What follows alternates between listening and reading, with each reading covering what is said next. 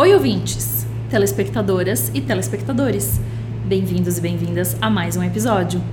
Antes de eu apresentar meu convidado, eu quero pedir para vocês se inscreverem no canal, ativarem as notificações, curtirem o conteúdo do canal, compartilharem esse conteúdo, façam comentários, mandem para os coleguinhas e para as coleguinhas. E eu esqueci de falar uma coisa muito importante no último episódio, que durante os créditos eu apareço deslacrando um belo microfone que foi comprado com a ajuda do apoio de vocês, a partir do dinheiro que foi arrecadado no apoio do canal, que é no Apoia-se, eu acho, não me lembro. É, a gente pôde comprar mais um microfone. Então, muito obrigado a todo mundo que apoia e muito obrigado a todo mundo que compartilha e ajuda dessa forma. Hoje eu tô aqui com Moisés Kolesny. Muito bom, muito obrigado pela oportunidade aí. Tô ligado que esse podcast, disco, ele é muito tem tipo assim, ele é revelador, né? No mínimo. Vários músicos assim, um lado que às vezes as pessoas não conhecem. Eu vi o do Max, vi alguns assim, muita honra e sou agradecido pela oportunidade de estar aqui. Quem estiver assistindo este episódio, não pode, a gente não pode botar a trilha sonora de fundo porque o YouTube derruba o nosso vídeo. Sim, sim. Então, o que, que você sugere para o pessoal que está vendo agora, Ah. para em outro dispositivo, ali no celular ou no computador, está vendo na TV e tal, o que, que você sugere que seja a trilha sonora do seu episódio? Que disco é esse? Ou Running Blood ou ou Black Sabbath 1. Vamos de Black Sabbath. Então tá. Eu já quero sair assim, começando, mas primeiro eu preciso fazer as perguntas de praxe da nossa abertura, Aham. que é perguntar, por mais que eu sei que você saiba, se você sabe o que você veio fazer aqui. Eu vim falar sobre os discos. Sei lá, várias questões sobre vários álbuns que eu tenho, sei lá, da coisa mais, sei lá, normal a mais anormal. Exatamente. né? Tipo, é, é totalmente diferente, né? É um, geralmente uma entrevista é qual o disco que te influenciou, qual o disco que tu gosta. Às vezes um e outro pergunta qual que tu não gosta. Mas as perguntas são bem, assim, diferentes, né? Não sei outra palavra para descrever isso aqui. E você está preparado? Acho que sim, espero que sim. Então vamos lá. Eu sou a Maia e esse é o disco.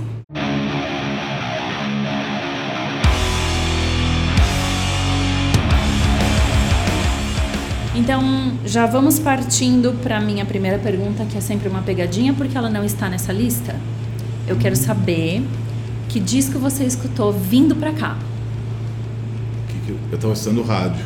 Aí, então não vale. Então, Mas eu, eu- tá, eu bem. tenho uma alternativa a essa pergunta que é: qual foi o último disco que você ouviu inteiro? Hoje Certeza foi a trilha sonora do novo Batman.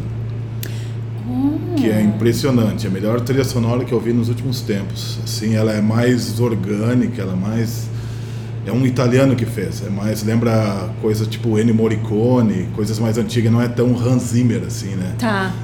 Minimal. Menos, e- menos é, hollywoodiana. Ela é mais sinfônica, mais sostenuta, assim, mais italiano, assim. Eu, eu me apavorei. Melhor coisa que eu ouvi nos últimos tempos, assim. Quer dizer, pode também ter sido aquela impressão da primeira vez que tu escuta Sim. algo grandioso, tu, tu exagera às vezes, né? Mas pelo que eu vi foi o que eu escutei hoje. A última coisa que eu escutei foi isso. Hoje eu escutei a tarde toda, duas vezes, é duas horas. E eu não vi o filme, mas é, a trilha acompanha, dá pra ver que ela acompanha bem o filme, então dá pra te sentir momentos de, de Tensão. tristeza, tensão, tragédia, drama, ação. É, é maravilhoso, assim. Eu impressionei, gostei muito. Já gostei porque eu É. acho que tivemos poucas trilhas sonoras nesse programa. É. Não, eu sou. Eu amo trilha sonora, escuto muito. Gosto do Basil Poledores, do, do Hans Zimmer mesmo, Ennio Morricone, do. de vários. John Williams, que é o Sim, famoso Star grande. Wars, etc. Mas é, tem muita trilha sonora que, eu gosto, assim. Tem alguns filmes nacionais que usam Vila Lobos também, assim, eu acho massa. É algo que eu gosto. Bem interessante. Já fica a dica, eu vou atrás também. Aham. É, então já fala pra mim, assim, já vamos começar cortando corações. Um disco que você salvaria da sua casa se a sua casa estivesse pegando fogo. tem que ser meu melhor disco, né? Que é o que eu salvaria. Então, é é muito difícil dizer qual que é o melhor disco. Sempre, Claro. pra mim ainda, que sou um metaleiro nas antigas, tem muitos bons discos. É até meio injusto com algumas bandas isso. Mas eu eu salvaria o Raining Blood do Slayer. Eu sei que é clichê falar isso, mas é que esse disco ele me abriu um caminho, me mostrou um caminho que eu sigo até hoje e tá tudo muito sustentado naquele, não só naquele disco, mas ele é o que mais dinamiza a, a minha carreira musical, assim mostra um caminho para mim seguir. Foi o Raining Blood e então seria o Raining Blood, o meu disco que eu salvaria do incêndio. É uma pergunta difícil, porque lógico que é. ninguém quer ter que salvar um disco só, todo mundo é, quer poder salvar lógico, vários. Né? Não, e tem disco do mesmo nível que o Running Claro. Blood. Até mais técnico, mais etc e tal. Mas é, a, a, é o pack completo, é, a, é, tipo, não é só música, é atitude, é os caras foram visionários, é profético, é ele de vanguarda, definiu um novo estilo, assim, então Pra mim, Running Blood é foda. Mas a ideia do programa é justamente essa, é. porque como você vai ter que argumentar por que, ah. que você deixou outros ah. discos para trás, é. você tem que ter bons argumentos. É. E você sim. já mandou todos. Sim, é. Então espero que né? sim. Mas como eu falei, tô sendo meio injusto, mas se tem que escolher um, né? Sim. No caso de Vida ao Marte. Aí a gente escolhe Daí eu pego o Raining Blood. E você está mencionando um disco que para você é fácil falar de todos os elementos que ele tem que você gosta. Sim. Mas aí eu incluí essa pergunta justamente por isso. Tem um disco que você ainda não decidiu se gosta ou não gosta? Você não conseguiu chegar ainda num, num, numa decisão final? Puta, tinha essa pergunta, né, meu? E aí você pulou? Qual que eu. Esse dia. Puta, essa pergunta acho que eu não sei. Que eu não gosto. Eu acho que é o. Tá certo, tá certo. É o último do Iron Maiden. É que eu estava em dúvida entre ele e outro, assim, porque eu não queria também ser injusto com. Mas o Senjutsu, ele. Às vezes eu gosto, às vezes eu não gosto. Eu achei ele muito comprido. Ele tem bons momentos, assim, mas para mim, às vezes, realmente eu não sei se eu gostei ou não gostei. Assim, tem muita gente que amou, gente que odiou. Mas eu acho que é o Senjutsu mesmo do Iron Maiden, que é um disco. Eu acho que é um dos únicos que eu não decidi se eu gostei ou não gostei, porque no começo eu gostei, daí comecei a ouvir, daí enjoei rápido, achei que ele, tava, ele se transformou, ele ficou meio cansativo na medida que Sim. eu fui ouvindo mais. Na primeira vez tudo bem, foi aquela surpresa, novos arranjos, coisas novas, mas com o tempo eu vi que não não tem a mesma uh, força, desculpa até falar essa palavra, que tem os fãs do Iron Maiden, muito de carteirinha, tem. mas é um disco que eu estou em dúvida ainda se eu gosto ou não gosto mesmo. Por, talvez as músicas serem muito longas e me cansam um pouco também.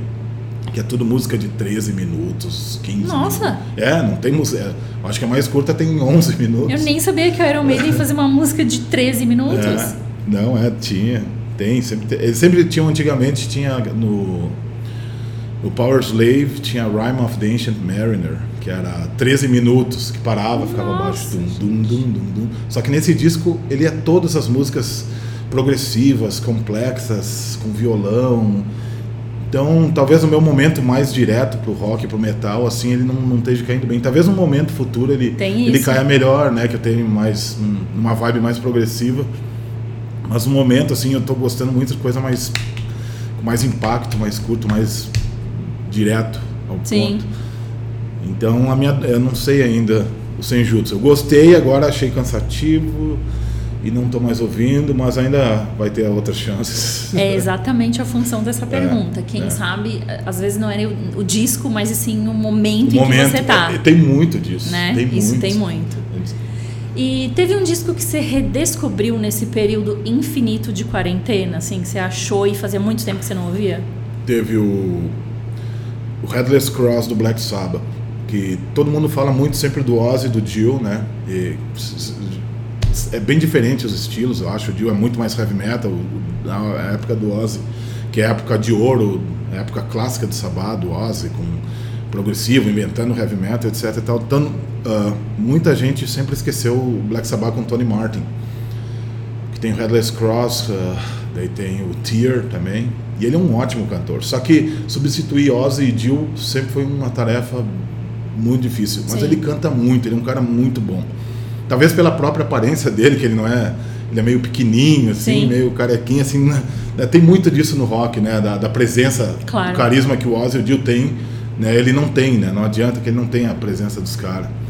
Mas ele é um ótimo cantor. E tem umas músicas nesse Headless Cross que eu estava ouvindo de novo, que eu fazia tempo que eu não ouvia, que eu voltei a ouvir, que assim, tô achando muito bom, assim. Tipo, era um disco que eu realmente fazia, tipo, uma década que eu não ouvia, sei lá.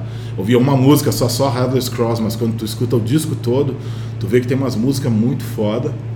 Então é um disco que eu redescobri, vi que é um dos melhores do Black Sabbath para mim, é o Headless Cross. O Tony Iommi tá tocando muito, tem uns puta solo de guitarra, assim, é muito fodido esse disco.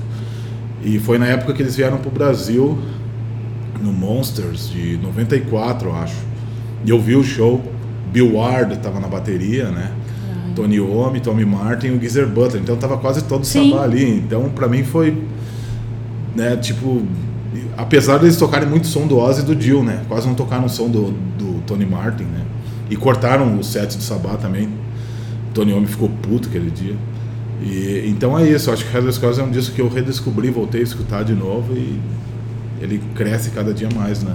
Aí, ó, de novo a gente está traçando esse é. caminho que passa pelo momento da é. gente, que não é o momento do disco. Que não é fácil, assim, banda que troca muito de vocal também, né? Sim. né? Tem aqueles caras que são fã ardoroso, aqueles Sim. que são uns fãs chato que é só aquilo que presta, é só isso, né? Então eu acho que se tu mantém a cabeça aberta, tu redescobre e volta a ouvir coisas que tu não ouvia claro. mais. E, e, eu tô ouvindo, ouvi o Tear também, estou gostando muito, assim, dessa fase de Tony Martin, assim. Ela é meio épica, assim, meio um pouco diferente, assim. Então eu tô, tô gostando bastante. Assim. Muito bom. E aí, indo completamente para outro lado, você está falando de discos que você está redescobrindo, que tem muito mais de 20 anos. Ah. Eu quero saber o disco mais recente que te chamou a atenção. Agora aí, de 2020 ah. para cá, digamos assim. É o Extium, do Pestilence. Pestilence, ele lançou um disco ano passado, ou retrasado, depois de muitos anos, eles ficaram parados durante muitos anos, e, e o Pestilence é uma banda clássica, como Sepultura, era assinado com a Roadrunner, teve um grande sucesso, e foi um dos pilares que definiu o death metal moderno, foram eles, né? Daí pararam, um, o vocal saiu, foi pro, criou o e outros caras saíram, mas ficou o principal cara que era o Patrick Mameli. Ele lançou alguns discos durante esses anos, uh, passaram que eu não curti muito, achei muito técnico, muito, não sei, não, não, não me caiu bem. Só que daí eu fui escutar esse último, assim, eu achei muito foda, assim, tá? Puta produção. É um disco técnico, mas não é cansativo, é super death metal, é super tem uma vibe metal assim muito foda, uns puta riff de guitarra assim. E eu curti pra caralho. Então dos discos assim dessas bandas, uh, né, assim que recentemente lançaram, eu, eu acho que o que o Pestilence Extium, Exitium, não sei direito, é E-X-I-T-I-U-M. É, é, tipo exit, só que com I-U-M. É alguma palavra em latim, talvez. Eu ia falar, isso é latim, a gente é, vai ter que descobrir depois. Exitium, é. é. Mas é um puta disco, é um disco assim que ele conseguiu mostrar uma modernidade também conseguiu ser técnico sem ser chato, já falei isso, né? Isso Porque hoje em dia tem death metal tem muita banda técnica que fica chata, fica repetindo pattern, Sim. pattern, tudo quadrado, tudo metro, com metrônomo, tudo editado. E eles conseguiram fazer um disco que foge um pouco disso ali e consegue passar a mensagem musical, não só aquela mensagem técnica, olha Sim. que eu toco muito, etc. Né? É. Então eu curti isso, gostei. É um dos discos recentes que eu mais gostei. Muito bom. Eu quero saber, essa é uma das minhas perguntas prediletas, porque eu acho que diz muito dos, de uma pessoa que vai virar musicista depois, que é qual foi o primeiro disco do underground nacional que você ouviu? Tá, o primeiro disco foi o Rock Garage de Porto Alegre lá, que tinha replicantes, Tara na Tiriça, Urubu Rei, que era coisa do Miranda, né? Na época que ele morava. Então foi o primeiro disco. Tinha o Astaroth, que é uma banda de heavy metal Sim. do Rio Grande do Sul, tinha o Leviatã, tinha o Valhalla, tinha várias bandas de metal também, tu, e foi em 1984. Eu tinha 11 anos, né? Só que meus irmãos, meu irmão mais velho e primo, uh, compraram o disco. Daí eles começaram a tocar ali, rockinho do Taranatiriça, aqueles bagulho. Então foi quando eu comecei a curtir rock, assim, foi com esse rock garage e era nacional underground, né? Então, mas isso que é legal, porque é. você não tinha ainda o discernimento de entender uma coisa muito grande e internacional Sim. e uma coisa underground é. de garagem. Ou tinha? Sim, porque era em português, né? Tipo assim, ah, tinha replicantes, né? claro. né? Replicantes com surfista calhorda, né, Sim. né? Meu? Então, tipo, era. É, tipo, eu, eu, fui muito fã de replicantes também. Depois a gente veio comprar os discos do replicantes também. Tá. quando era moleque, porque entendia, né? Até Engenheiros do Havaí, sei lá, Sim. gostava aquele rock gaúcho que tu entendia as letras. Né? Exato, é. E tinha os heavy metal também. Então foi ali moleque, 12, indo para os 13 anos ali, né? Daí eu comecei a curtir heavy metal depois disso aí, né? Tá. Mas você não tocava ainda? Nada? Não, não, não tocava. Tocava um pouquinho de violão ali, arranhava um violão na minha mãe, assim, mas não. Não, não, não tocava. Não, não, Daí não, o não heavy metal ser- veio vindo junto. Tá. Veio tudo meio junto. Veio o violão, o rock com meu primo, meu irmão mais velho. E daí, mas eu me lembro, esse disco era um disco que a gente ouvia muito. Porque é um disco que saiu em Porto Alegre. assim, Sim. e não, não, não chegava muito disco do heavy metal lá também. Não tinha muito. Era É. tudo importado. Era... Então, como a gente não tinha condição, esse é um disco que tinha em tudo que era lugar em Porto Alegre, que era um disco que foi lançado lá. Então, assim, a gente ouviu muito, né? Eu lembro que eu ouvi muito. O Astarote, com a música O Alienado, assim. Eu foi- acho que Deuses o Max mencionou o Astarote, não me lembro em qual Talvez- resposta. Mas é, ele falou, ele falou sim. Talvez ele tenha falado que o Max é mais novo, que daí depois eu, a gente comprou o disco do Astarote só. Então, acho que ele falou do disco que do Astarote. é, talvez tenha, porque foi logo na sequência. E esse é um disco que era mais eu e o Alex mesmo. E o Max era muito criança, ele não, Sim. ele curtiu um pouco depois que nós já tava mais heavy metal, assim que ele entrou na fita, né? É. Eu entrei ainda quando nós era meio rock, curtia rock, Michael Jackson, Sim. coisa de criança, né? Sim, sim, é. foi- O- O que a gente tinha acesso. é, Mas fala é- Michael Jackson aqui, os caras pensam que É, gente, era o que traidor tinha. do movimento. É Beat It, Não o solo do, do Van Halen. É, era o Foi que ali, tinha. Eu comecei a pirar em guitarra por causa disso, meu. Tipo, Beat It, Van Halen fazendo aquele solo. Eu falei, mano, olha isso aí. Olha é a coisa mais linda do mundo. Aí. Van Halen, tá entendendo? Então, quando tu é criança. Hoje em dia não, tu tem um milhão de coisas, né, meu? Tu começa a curtir metal e um dia tu baixa todos os discos possíveis. Naquela época não tinha inteiras. nada, É. nada. Pra te ouvir um rock, tu tinha que ver um show ou comprar esses disquinhos assim, né? Sim. Essas coisas mais. que Esperar tem tocar na rádio. É, é. É verdade. E aí a gente vem pro futuro, ou pro Ah. presente, no caso, né? Exatamente do que você tá falando. Hoje, em cinco minutos, você descobre uma banda nova Uhum. e, e- e tem acesso. Qual foi o disco do Underground Nacional mais recente que você ouviu, que você descobriu sozinho ou que alguém te mostrou? Foi o, o Troops of Doom. Eu tinha, eu tinha pensado que tinha sido. Eu escutei o Nervocaus também, o All Colors of Dark, né? Mas o último que eu escutei foi o Troops of Doom. Os dois discos são muito bons, foi os dois últimos que eu escutei. Mas o último, se for ver na ordem cronológica, foi o Troops of Doom. E é um disco que me impressionou muito. Eu gostei muito desse disco, tá entendendo? E tem o Jairo, né? Que Sim. é do, do Sepultura, tem o Marcelo Vasco, que é o artista que fez capa do Slayer, vai fazer da nossa, fez já a nossa capa. Sim. Tem o Alex, que é um amigo da antiga também, então ele me mandou sob segredo total, assim, o disco, só eu tive acesso, né? É, Quer dizer, outras pessoas também. E é um disco que eu adorei, assim, muito foda mesmo. Me, me fugiu o nome agora desse disco, que... Eu não lembro nem se tem nome, eu acho que é só Troops of Doom, Troops of Doom, não. É, é, não tem o nome, Eu não vou lembrar. É, mas sei que é o último disco do Troops of Doom que eu fiz um solo de guitarra na Necromancer, o Alex cantou também. E foi o último que eu escutei. Meu, assim, ama- tipo, adorei o disco. assim. O Muito disco bom. tá muito. Me levou ao passado, assim, a época áurea do death metal, thrash metal, assim, uma produção super ah, real, né? uma produção muito editada, muito processada, assim, então. O do Nervo Caos também é bom, mas como é pra falar o último, né? Foi o, Putz, é mesmo. Ai, eu tava ouvindo um barulhinho, pensei que é isso. É, agora que você falou, você já começou o programa falando sobre trilha sonora, você falou sobre clima, né? Tipo, ah, numa trilha sonora você sente os momentos de tensão, momento que pode ser tristeza, drama. Aí eu fiquei muito curiosa por causa dessa pergunta agora, que eu queria saber um disco que você ouve, Ah. mesmo sabendo que ele vai te deixar triste, ele vai mexer com você, assim, vai te deixar pra baixo. é o Reinventing the Steel do Pantera.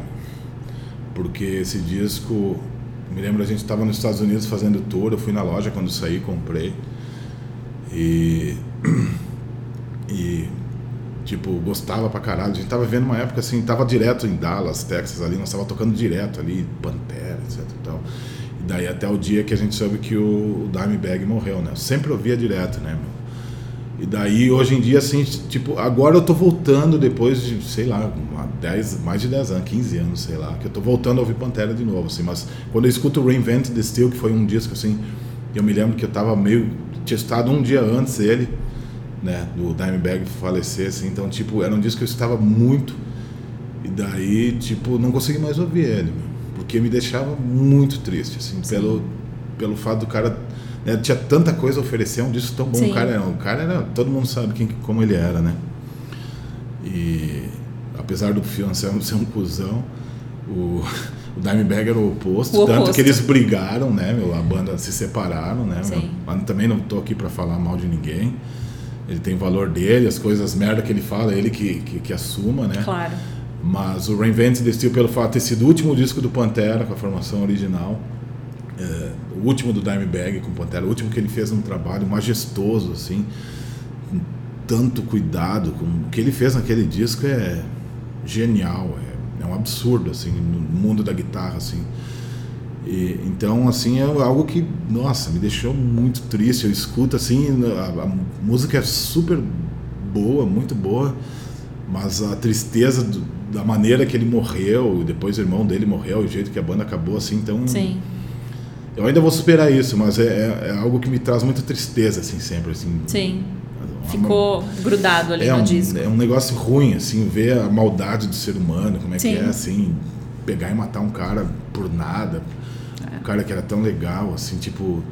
Né, não só foi pela perda dele, mas pela falha do, do humanismo, assim. Sim. O quanto mal uma pessoa pode ser, tá A humanidade falhou. É, a humanidade falhou. Então, então é, é por isso, são várias coisas assim, né? Também de estar nos Estados Unidos e ter tocado nesse lugar que o Dimebag morreu. Há uns 3, 4 anos atrás nós tocou no mesmo lugar, no, no Aurora, em Cleveland. E, e eu fiquei, eu me lembro que eu fiquei no, no camarim que ele levou o tiro. Os caras ainda tinham o carpete. Esse ano que destruíram o lugar. Nossa, Até gente. marca de sangue tinha ali ainda. E tipo. Pesado. É, pesado, pesado. Então tipo, vários fatores, assim, que nem eu falei. O mais humano mesmo, assim, ver o quanto Sim. humano a gente está né, à mercê do, do humano. O humano é muito ruim né, é. fazer um negócio desse. Então é isso, assim, é tipo uma, uma falta de esperança, às vezes, de ver, puta que merda, né? Vive nesse mundo, né? Tá vivo aqui, um segundo sai fora. Sim. E ainda mais de uma maneira tão bruta, você tá tocando no palco, que ele levou para todo mundo sempre. Sim, né? fazendo um o que cara gosta, lá, né? Um maluco, um, um ex-mariner, né? Um soldado, um vet de guerra que tem Sim. nos Estados Unidos, cara, tudo louco, tudo. né? Tudo. Vai lá e mata o cara, meu, assim, tipo.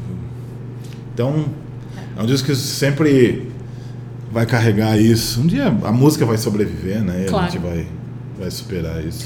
Vamos mudar de assunto, ficou muito deprê esse pedaço. É. Vamos trocar completamente. Quero saber um disco que você ouve, você vai ficar feliz, você vai ficar para cima, ele vai te dar uma boa energia e não uma energia é.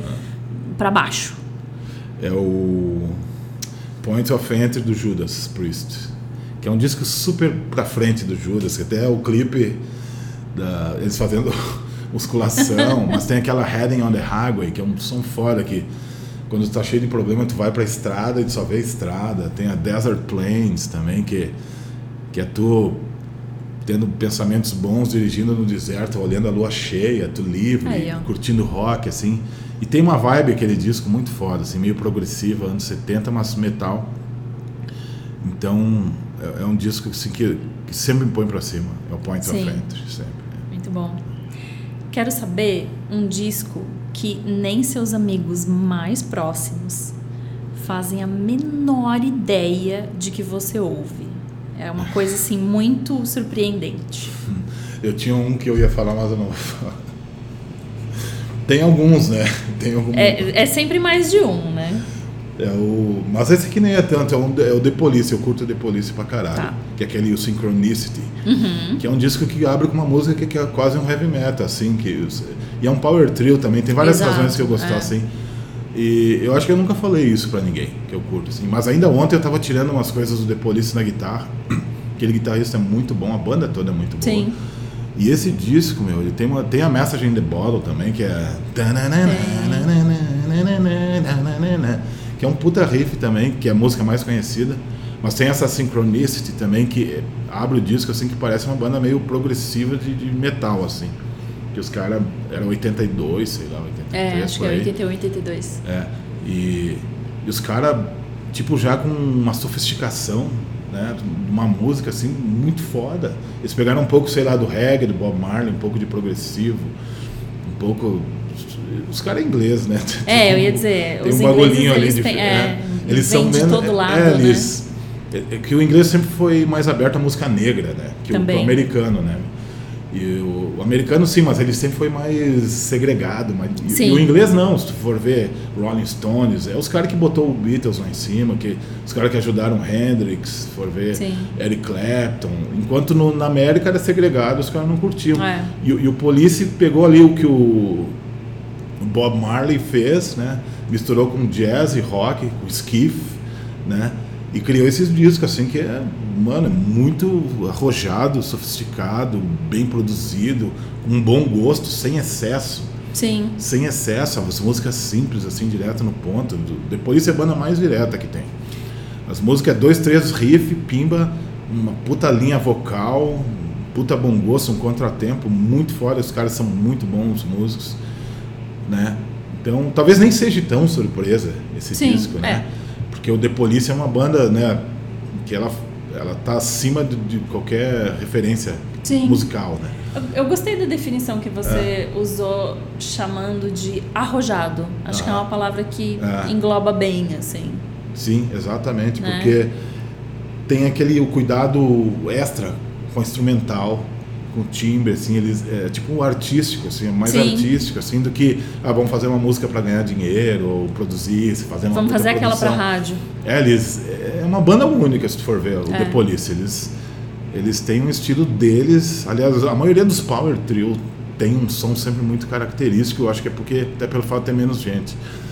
Então, o The Police era isso, era três peças fundamental. Exatamente. Os caras se odiavam. É. Tem uma entrevista do Sting e, o Batera e o guitarra no meio, eles saem na mão, né? Tipo, Nossa, vocês é. já viu isso? Eu não vi, mas eu o já guitarra no meio, que- os dois sobem, mano, tipo, eles, tudo- eles são tudo educados, homens de Sim, respeito, brancos, coisa, né? ingleses, né? Mas o ódio que eles têm pro outro esquece toda essa sofisticação. Passa por cima de tudo, E, é. é, e, e fazem o que fazem, né, meu? É. Então, fazem o que fazem. Tem mérito, tem É. mérito. Quero saber, você falou do Pestilence, já, já deu mais ou menos na, na trave dessa pergunta. Eu quero saber uma banda, um disco de uma banda que voltou e te surpreendeu. Tá. Pode ser negativamente também. Tá. Não, vai ser bem positivo. Foi o, a volta do Van Halen com o David Lee Roth. Tá. Pra mim foi o melhor, talvez é o melhor disco dos últimos anos pra mim, a última década. É, faz 10 anos, é de 2012, tá fazendo 10 anos. É o Different Kind of Truth, que é excepcional esse disco. Foi a volta do Van Halen. né? Qual era o alinhamento das suas expectativas pro disco e do que o disco alcançou? Eles lançaram primeiro uma, uma música de uma pré-produção que se chamava Tattoo. Tattoo, tattoo, tattoo, que era uma, uma música super antiga deles. Que eu escutei e não gostei muito. Pensei, puta, mano, será que eles vão vir meio zoados, sem muita força? Será? Né? Assim, eu tava meio na expectativa e como eles brigavam muito também, ficaram 20 anos, sei lá quanto Sim. tempo. Deixa eu ver, 2012, o último do, David Roth foi em 80 e 84, foi 1984. É muito tempo, né? 2094, Quase, é. 2004. Quase 30 anos. É, quase 30 anos, é. Então, depois de 30 anos, a banda voltar e fazer um disco que é um absurdo de bom. É uma das melhores coisas que existem. Tudo. E é o último disco do, do Van Halen de verdade Sim. também, né? E então eh, ele me surpreende, cada vez que eu escuto me surpreende mais assim. Estou estudando ele já há 10 anos. Sim. E como tudo do Van Halen, apesar de ter algumas coisas do Van Halen que eu não, não curti também. E depois talvez venha uma pergunta que eu vou falar sobre Ah. isso. E mas esse disco, pra mim, a volta do Van Halen foi a maior volta, assim, eu acho que teve, assim. Teve a volta do Black Sabbath também, que foi legal, pá, Tá. outras bandas, quando voltaram com o Ozzy, foi aquele, como é que é, God is Dead, Acho que é. God é, is dead. Papo assim. Também não, não me bateu muito. É legal, mas é bem genérico.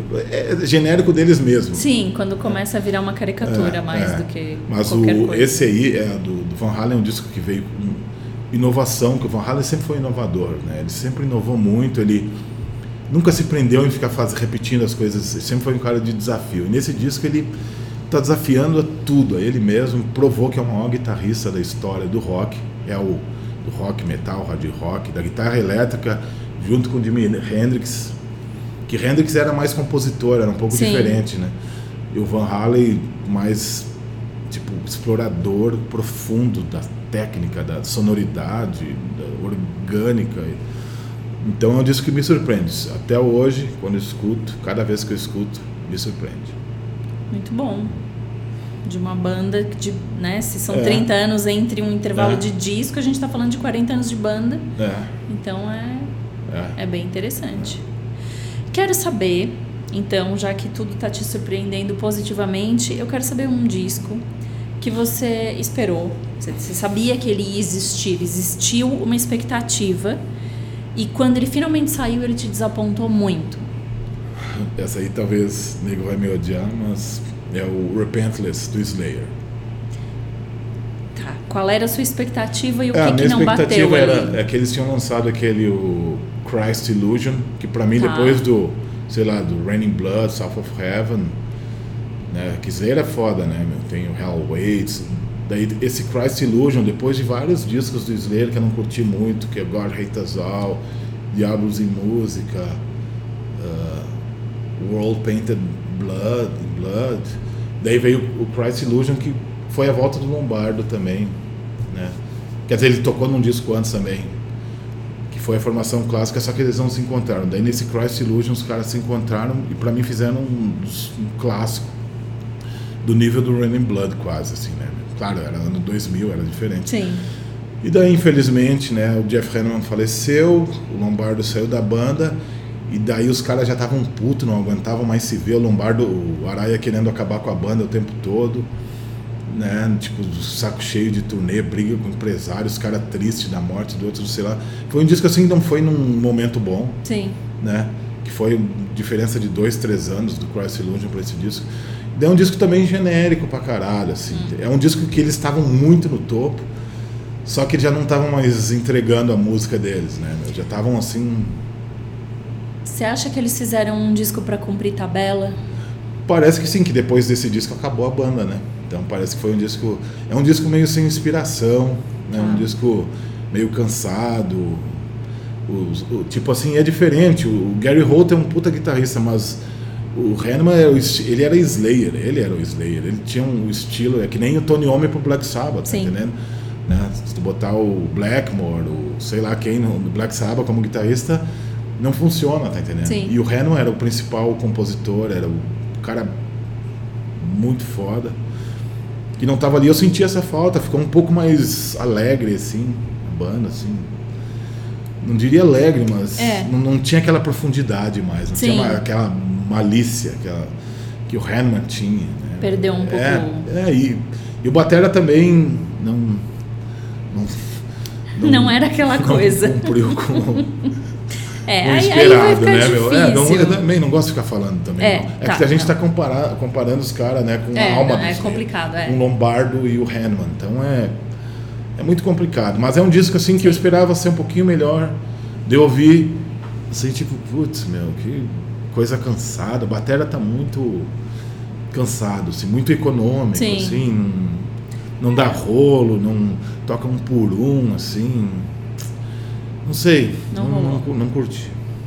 É, esse programa tá ficando muito deprimente, que a gente já falou de vários falecimentos aqui. Eu vou ter que É. entrar em mais uma pergunta triste. Nossa, essa aqui é ah, bem triste. É, eu quero perguntar pro Moisés, ele falou isso já. É, eu quero saber de um disco que você descobriu e ou a banda já tinha acabado, ou a pior tragédia de todas, que é o artista, que ou um artista solo, ou uma artista que faz parte da banda, já tinha morrido.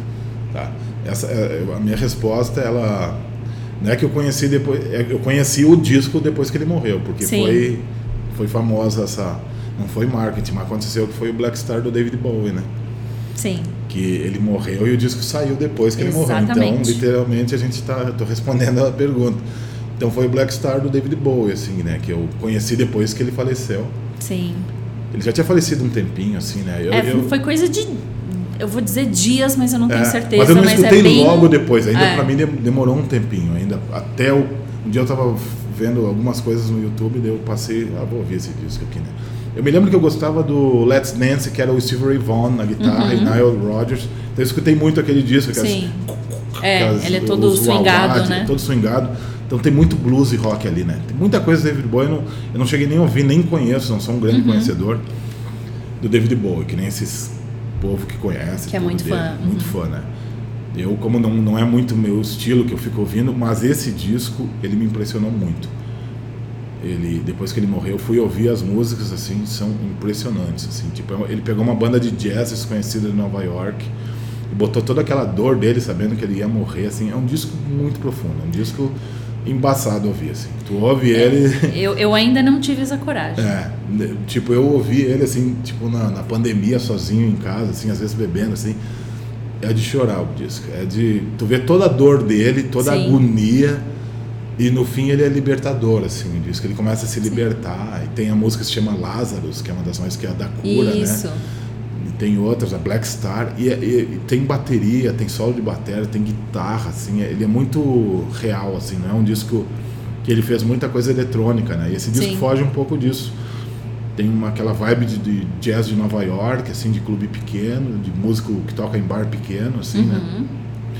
Então, eu- eu- também a palavra sofisticado eu vou usar de novo, porque realmente é um disco muito sofisticado, um disco assim feito por músicos assim que estudaram em universidade de música, assim, tem uma sofisticação musical de atonal, tonal que tu não vê em qualquer grupo assim, né? Tá. E ele escolheu essa banda, poderia ter escolhido, sei lá, uns músicos mais famosos, é só desconhecido. E, e é impressionante. É um disco que ele, as músicas são bem compridas também. E que nem eu falei assim, ele, ele tem um lado triste, mas ele tem um lado também, tu vê que a morte não é o fim da vida também. A morte não é o fim, tá entendendo? Tem uma energia, tem uma mensagem, no fim ele tá até meio, ah, meio feliz, é libertador. Tá. Tô morrendo, a minha dor toda tá ficando aqui, mas eu tô indo e tô deixando muita coisa boa aqui, tá entendendo?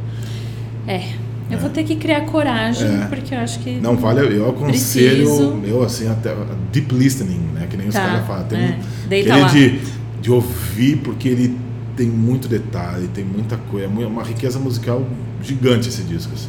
Vale a pena mesmo, assim. Vou fazer essa experiência. E, e agora eu tenho uma pergunta que quando vem eh, convidadas ou convidados que são mais ligados com o metal, eu fico bem curiosa com essa pergunta porque é- eu quero saber um, um super grupo, disco de um super grupo que pra você não teve nada de super.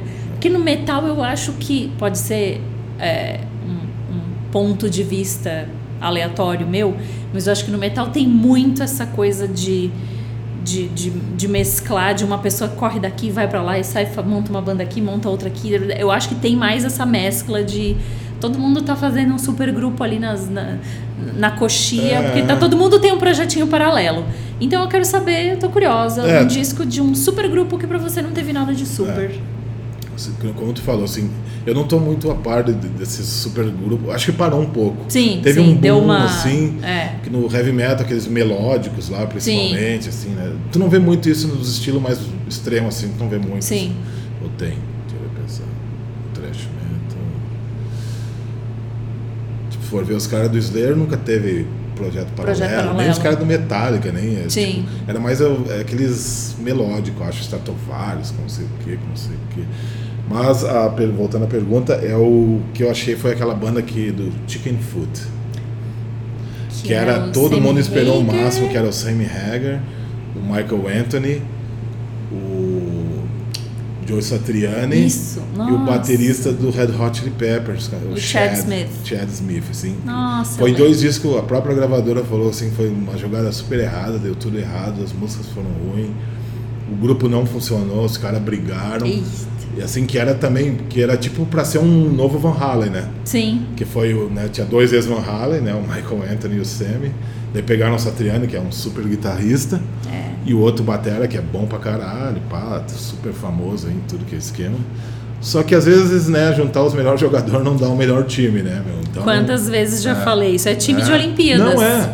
Tu pega os caras, às vezes, que ninguém conhece faz um puta disso. Tanto É. que todo mundo ficou famoso quando não era ninguém, né, meu?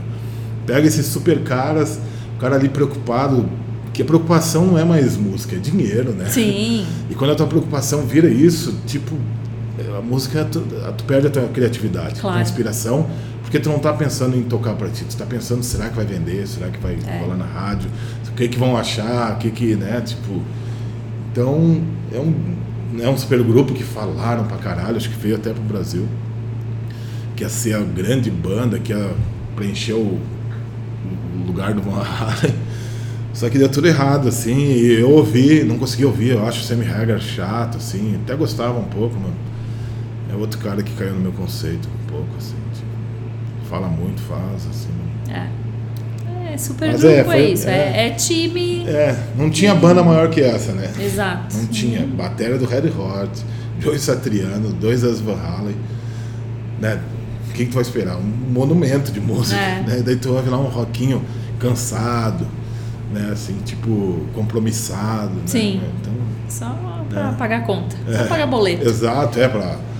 fazer as viagens, as férias. É, pra ir pro Caribe, É, aí não é. dá. E, claro, mais uma pergunta só pra criar polêmica. O disco que você considera o disco mais superestimado da história? Esse aqui vão- muitos vão me odiar também, mas é o Black Album do Metallica. Acho que é um disco muito superestimado, assim. Dizem ai, que criou um estilo que o heavy metal ficou mais acessível a isso, aquilo, tudo foi só desculpa para conseguir fazer algo mais comercial e eles estouraram no comercialismo, mais foi por causa das baladas daquele Sim. disco. A Enter Sandman também, que deixou eu como um fã de Metallica, mudou completamente tudo, assim, tá? Isso que eu queria perguntar, assim, porque às vezes é, tem uma pessoa aqui sentada comigo falando desse disco que é um pouco mais nova. Aham, Então não tem essa experiência de conhecer o Metallica de antes. Pra você que tava lá, é, o que é que você viu? Tipo, o que que foi esse disco sair? Você, pra você ele era um disco de pop É, pra perto mim, do pra- Metallica até ali? É, pra mim foi uma frustração, assim, um bagulho que eu era muito fã do Metallica, até Tá. no Just For All. E Metallica era outro mundo, era umas músicas mais compridas, era épico, era dois bumbo, era solo, era um monte de coisa, o vocal era diferente, era brutal o negócio, era muito brutal. Metallica até o Just For All é brutal, uma banda Tá. brutal, super pesada. Daí quando veio entrou esse disco com três baladas, com uns rockinho mais manso, com menos riffs, não, não tem uma parte rápida, tem uma música que é meio rapidinha, que é.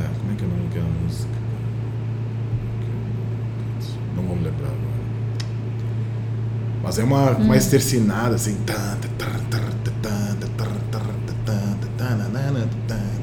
Como é que é o nome? É lá do? B.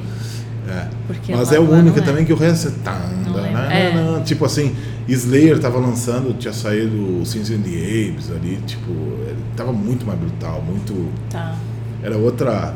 Tinha o Rise do Sepultura, tinha as bandas de death metal, né? então ali pra mim e todo mundo fala até hoje, ah, um é o disco de metal que mais vendeu, mas o que mais vendeu não importa, assim, Não. né? Tipo, se for ver o que mais vendeu é, sei lá, é, é Madonna, essas coisas, nada contra, mas é, é tipo, é pop, o bagulho Sim. é pop, uma música mais acessível. Eles fizeram o metal ser mais acessível, tanto que o metal todo, nos anos 90, logo depois do disco deles, caiu, o thrash metal morreu.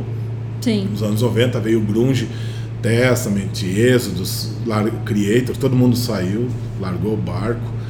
Uns viraram Grunge, o Creator virou Grunge, o Sepultura mudou pra caralho, virou KUZD, virou Roots pra seguir aquela trilha do Grunge também. Não tô dizendo que estavam errados, tu tem Sim, que, é tu tem que claro. conseguir sobreviver. Fizeram, Sepultura fez uns puta discos, eu gosto Sim. pra caralho desses discos.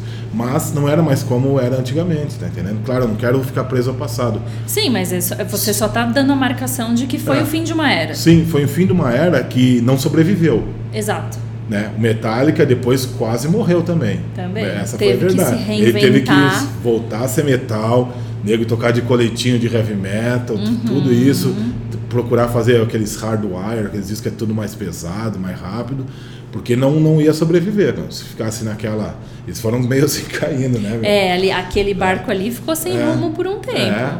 Então foi assim, foi o começo, foi no Black Album. Ah, vendeu pra caralho, daí começou. Os caras brigando, a banda virando uma merda, o Lars Ulrich que não conseguia mais tocar batera. Né? Tudo começou ali, foi aquele disco assim, foi um portal do, do, do fim do, do trash metal, assim, tipo, Sim. muita coisa aconteceu, sumiu. Metal voltou depois de 2001, 2002, Sim. começou a voltar. Metallica mesmo, daí eles voltaram a tocar o set list antigos, lembra? Eles ficaram uma década tocando só som merda. Daí começaram a fazer nome de novo quando começaram a tocar o Master of Puppets na íntegra. Que o Lars não conseguia, tinha que chamar o Lombardo para tocar, algumas coisas assim, tipo. Então, assim, tu vê assim que eles tiveram que voltar e hoje em dia estão vivão super metal. Né? Sim. Super metal. O Lars está tocando bem, os caras tudo. Os discos deles agora, os shows, é tudo metal, tá entendendo? Eles não Sim. fazem nada que eles fizeram na década dos anos 90, né? É. Então é um disco assim que eu acho que é super estimado. Só que o valor uh, cultural no, no, meio metal, assim, para mim não, não diz muito. Tá. Diz para quem é dono de gravador ou para molecada que começou a ouvir Metallica no rádio, essas coisas. Sim. Né? Que é os que nem tinha o metaleiro Rock in Rio, daí tinha os metaleiros de rádio fã claro. Metallica, né? Então para mim é isso, assim, não eram os moleques que iam na galeria comprar disco, não, eram os moleques preguiçosos, só via Metallica e essas só coisas. Só que tocava né? na rádio. É. Tá. Então o disco assim, que para mim musicalmente falando, eu, eu acho chato assim, se for botar produção, ah, é legal, mas não, não é tudo isso. São muito mais Master of Puppets, né? Ou, tá. ou Ride the Lightning. Agora sim. Né? E, mas é minha opinião. Sim, né? sim, lógico. Mas é... A última coisa que eu estou fazendo aqui é pregar e dizer Exatamente. que é certo e errado. As pessoas têm que aprender isso, cada é. ser humano. E a gente tem que entender, meu. Se vir um cara aqui e ter uma opinião diferente, eu vou entender. Talvez aprenda com a pessoa. Claro. Né? eu acho que isso. Sem dúvida. A principal coisa na vida é essa, né? E o contrário, o disco mais subestimado da história, um disco que acabou ficando, sim, tinha tantos holofotes em cima de outras coisas que esse disco é. passou batido. Esse tem vários, poderia citar vários. Eu até ia citar um, mas daí eu acho que o Marcos citou ele, falou. Mas para mim o disco mais subestimado é o Born Again do Black Sabbath, com tá. com Ian Gillan, com Bill Ward, Geezer Butler e Tony Iommi. É um disco ele é diferente de tudo que o Black Sabbath já fez até hoje. Ele é um disco mais pesado, mais profundo, mais satânico, assim, mais é quase o princípio do black metal. Foi nesse disco. Esse, esse é o grande disco, o criador do, do black metal, do death metal, os riffs uh, cromáticos, a temática, a, a densidade do álbum. Esse disco, ele é talvez para mim o melhor até do, do Sabbath porque ele é muito diferente, ele é muito underground, ele é muito sujo. É muito... E, e, o, que, o que aconteceu com ele que para você foi subestimado? Qual é a opinião que as pessoas têm? Talvez por ter sido o único disco que o Gillan gravou tá. com eles. A produção também é uma produção super suja. Não é aquele disco que tu vai ouvir facilmente os instrumentos, assim, é super noisy, harsh.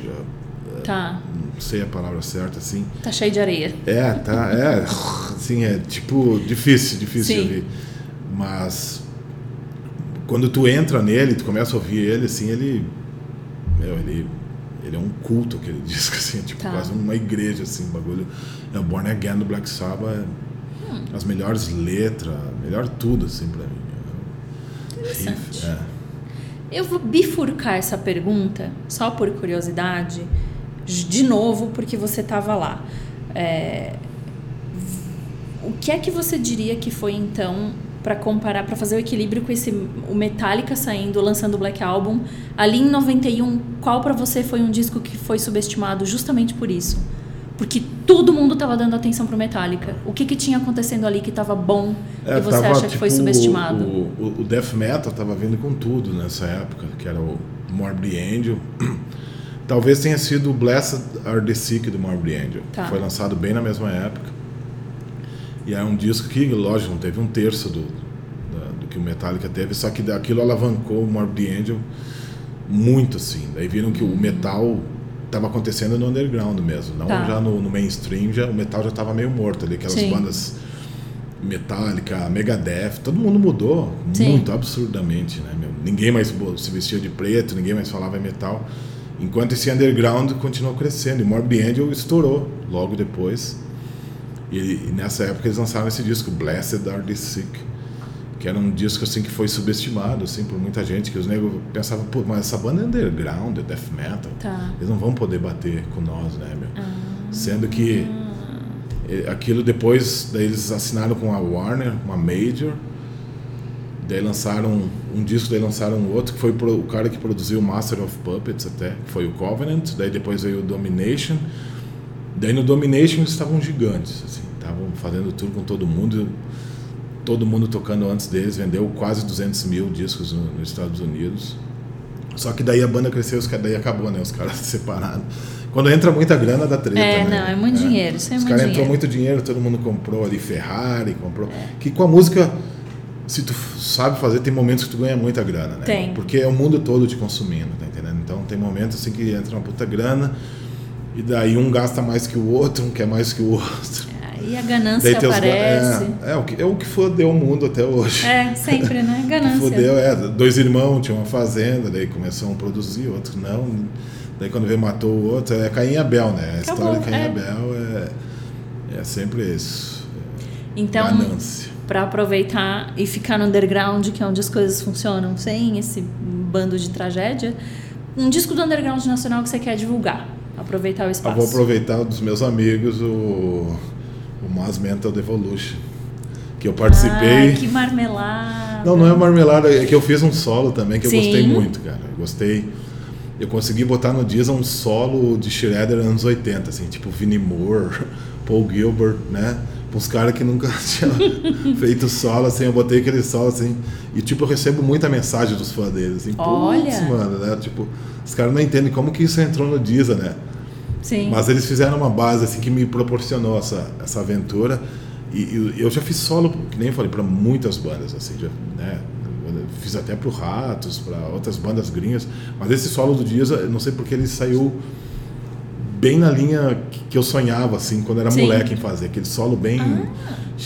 Não um fanfarrão, mas meio pomposo, assim. Sim. E combinou, ele não soou ah, fora da Não. música, né? Ele, ele entrou com perfeição e nem no Crise assim eu consigo, que a gente faz um outro tipo de nota, assim, às vezes os solos não ficam tão melódicos assim. Sim. E neles assim meio a base me proporcionou, né? às vezes fizeram por gosto aquilo. E então é um disco que eu quero porque, mano, o valor dos caras são fodas, é uma banda que agrega muita gente, que ajuda muita gente, que estão tão forte sempre na luta, estão sempre com input, com vontade, com mexendo em vários nichos da- do, do underground e não e- e, né, o próprio Romero proporcionando um trabalho de qualidade para a molecada, né? Sim. Um estúdio com eles primam pela qualidade. Tipo, nós brasileiros somos fodidos, não temos Sim. infraestrutura, temos todo um atraso aqui cultural, tecnológico. Então, quando aparece alguém que quer evoluir, quer sair daquele, pô, mano, os caras, ah, eu tenho que pagar meu aluguel, eu tenho minha família, tenho meu carro, tenho- então deixa de comprar coisa com qualidade e mais preocupado com a vida dele, né? E os caras que não, eles botaram tudo nisso assim para desenvolver e ter qualidade, tá? Ter estilo, se aprimorar. Sim. E é isso que o Brasil sempre foi mais carente, era é isso, é conhecimento técnico, né? E daí os caras do Diesel conseguem né, movimentar aqui, traz várias bandas aqui, participam de várias bandas, tem o estúdio, tem tem podcast, tem os, os- as, as lives, tem os- o YouTube do Senna, tem tem o trabalho, de- todos eles são envolvidos assim, né? Sim. Não muito o alemão, não é muito. Mas ele é um grande baterista. Mas os outros três ali, o Romero e o, e o Bruno, né? E o, e o Caio também, né, meu? São uns caras muito agregador. Tem muito. Tem substância, né? Os caras têm substância, são sólidos. Não é um cara que tu vai derrubar do dia pra noite. Não é um cara que vai sair falando abobrinha por aí. Né? Mas também não é uns caras mansinho também. Não é uns caras que quer ser amigo de todo mundo também, Uhum. tá entendendo? É um- então é uma banda assim que é um exemplo a ser seguido, assim por várias bandas nacionais, né, meu, que são tão mais preocupadas em aparecer e, e não é bem assim aparecer, meu. Aparecer qualquer um aparece, tu, tu cria um alguma coisa, tu aparece do dia pra noite aí fazendo. Hoje em dia, até tu sendo estúpido, tu aparece mais. Sim, Pode ver esses, essas celebridades, esses Instagram, essas minas se mostrando, esses caras se exibindo também, fazendo tudo coisas sem conteúdo, sem. não traz nada pra ninguém, tá entendendo? E quando tu vê pessoas fazendo conteúdo com, com, com substância, com valor, com, com inspiração, com originalidade, inovação, então tem que dar o valor, tem que ajudar é isso? Então, é os Muito bom, mas ó, chega, vou cortar porque já tá ficando muita marmelada. Isso aqui tá puxando o saco Não, do canal. que não, até. Eu quero, eu quero seguir pra gente não Tá, ficar tá, depois tá. sendo acusado de nepotismo aqui. É, eu quero saber, eu acho que eu vou acertar mais ou menos a banda, talvez não o disco. Tô com duas aqui na cabeça, sem dúvida. O disco que você mais ouviu na vida. O disco que eu mais ouvi na vida esse é, é o primeiro disco que, que eu tive, que nós tivemos, foi o The Last in Line, do Dio. Olha, errei. É. Esse é o disco que eu mais ouvi na vida, porque depois Slayer veio um pouco depois, né? E o Dio veio. Até ontem eu estava escutando, eu escuto sempre esse disco. É um. É, é tipo um Raining Blood pra mim, o The Last in Line do Dio. Assim, é um disco que do começo ao fim é perfeito. É um disco dinâmico, tem nove músicas, não tem tem uma intro só, não tem frescura, não tem nada, não tem nem foto disco. Olha, Foi feito um videoclipe pro bom. disco e então pra mim o The Last Line é o disco que eu mais ouvi assim pelo pela música mesmo. É muito muito foda. Aí. The Last in Line, Não achei que ia ser. Eu achei que você ia falar algum disco do Black Sabbath. É. Achei. É quase. Que deve estar por aí, né? Não, Deve o tá na brabo que fila. é, o Black Sabbath, ah, ele tipo, eu, eu, eu escutei, ah, comecei a escutar mais Black Sabbath mais antigo quando eu fiquei mais velho, Sim. né? Porque quando eu era muito novo era muito progressivo, então eu preferia ouvir o Heaven and Hell, ouvir as coisas mais heavy metal, né? Então o Dio pelo fator Claro. de tempo eu, eu, eu ouvi muito mais. Muito né? mais. Hoje em dia talvez até escute mais Black Sabbath, Technical Ecstasy, que é um disco também que foge do padrão heavy metal, que é super progressivo, jazz assim, né? Que não é muito para moleque metaleiro quase, né? Então, o Dio assim como moleque metaleiro, é o disco que eu mais ouvi na vida foi o The Last in Line. Olha só. E eu quero saber um disco que perdeu o brilho. Pode ser porque aquilo que a gente falou de ter poucas referências, aí a gente cresce, tem mais referências, vê que o disco nem era tudo aquilo, que era a gente que Aham. tinha pouca opção. Ou às vezes porque a gente não consegue separar artista de obra e acaba, né, o disco É, eu acho acaba que é o meu problema. pegando aquele, aquela carga que tá mais presa à pessoa que fez o disco do que o disco. Que disco é esse pra você? Foi o 5150 do Van Halen. Tá. Foi o disco de estreia do Sammy Hagar. Ah, quando saiu eu gostei. Go- Gostava até um tempo atrás, assim, pelo trabalho. É um pouco diferente o trabalho naquele disco, musical. E gostava até mais pelo instrumental, que os dois irmãos estão destruindo muito nesse disco. E daí o Sammy Hagar, pouco antes do Ed falecer, ele falou muita merda do, do Ed. Tá. Muita merda mesmo. Que ele era um bêbado, que ele zoou a banda, que ele. Tudo que tinha de ruim falar de uma pessoa, ele ficou falando do Ed Van Halen durante um bom tempo. Então, eu já comecei meio a pegar a bode dele ali. E daí foi se estendendo, entrevista atrás de entrevista, principalmente depois que o David Lee Roth voltou. Sempre falando merda, merda, que o cara era um junkie, era um desdentado, era um. que ele salvou o cara, que tudo que era lugar que ele ia, ele tava bêbado, tava sempre cheirado, bêbado, tinha que carregar o cara, tinha, jogou o cara Pesado, no pior lixo é. do mundo, é. E daí, quando ele faleceu, ele veio pedir desculpa, que ele era um cara foda, que ele era um cara. Então tu vê que é um cara duas caras, né? Já rolou o Chicken Foot. Ele não é um artista que por ele também, ele sempre precisou de alguém, tá entendendo? Ele- Sim. Ele não. Ele é um cara meio. Também eu, eu não gosto de falar mal dos outros também, que eu não Sim, conheço ele pessoalmente, mas a vida dele pública, Exato. ele é um duas caras, assim. O que ele, ele ele nunca fez é- um trabalho assim que ele dele mesmo assim que que foi foda, assim, que teve, né, tipo uma relevância. Uma né? autenticidade. Se não fosse o também. Van Halen, é, se ele não tivesse tocado no Van Halen, nem, ninguém nem ia saber Ninguém ia direito saber quem, quem ele é. era, tá entendendo? Então é um cara que é essa, que tipo ficou falando mal, sendo que o Van Halen nem abria a boca. Van Halen era um anjo, cara. É um cara que é foda. O tamanho da música dele era o tamanho da personalidade dele. Ele é um cara muito bom, muito sempre rindo, sempre ajudando. Nunca ficou abrindo a boca. Teve, teve uns problemas também. Mas o Hagar foi muito cobra, muito falso. Ficar falando, tipo, seguido, assim, se estendeu anos, depois de anos, assim, né? Tipo, aquilo.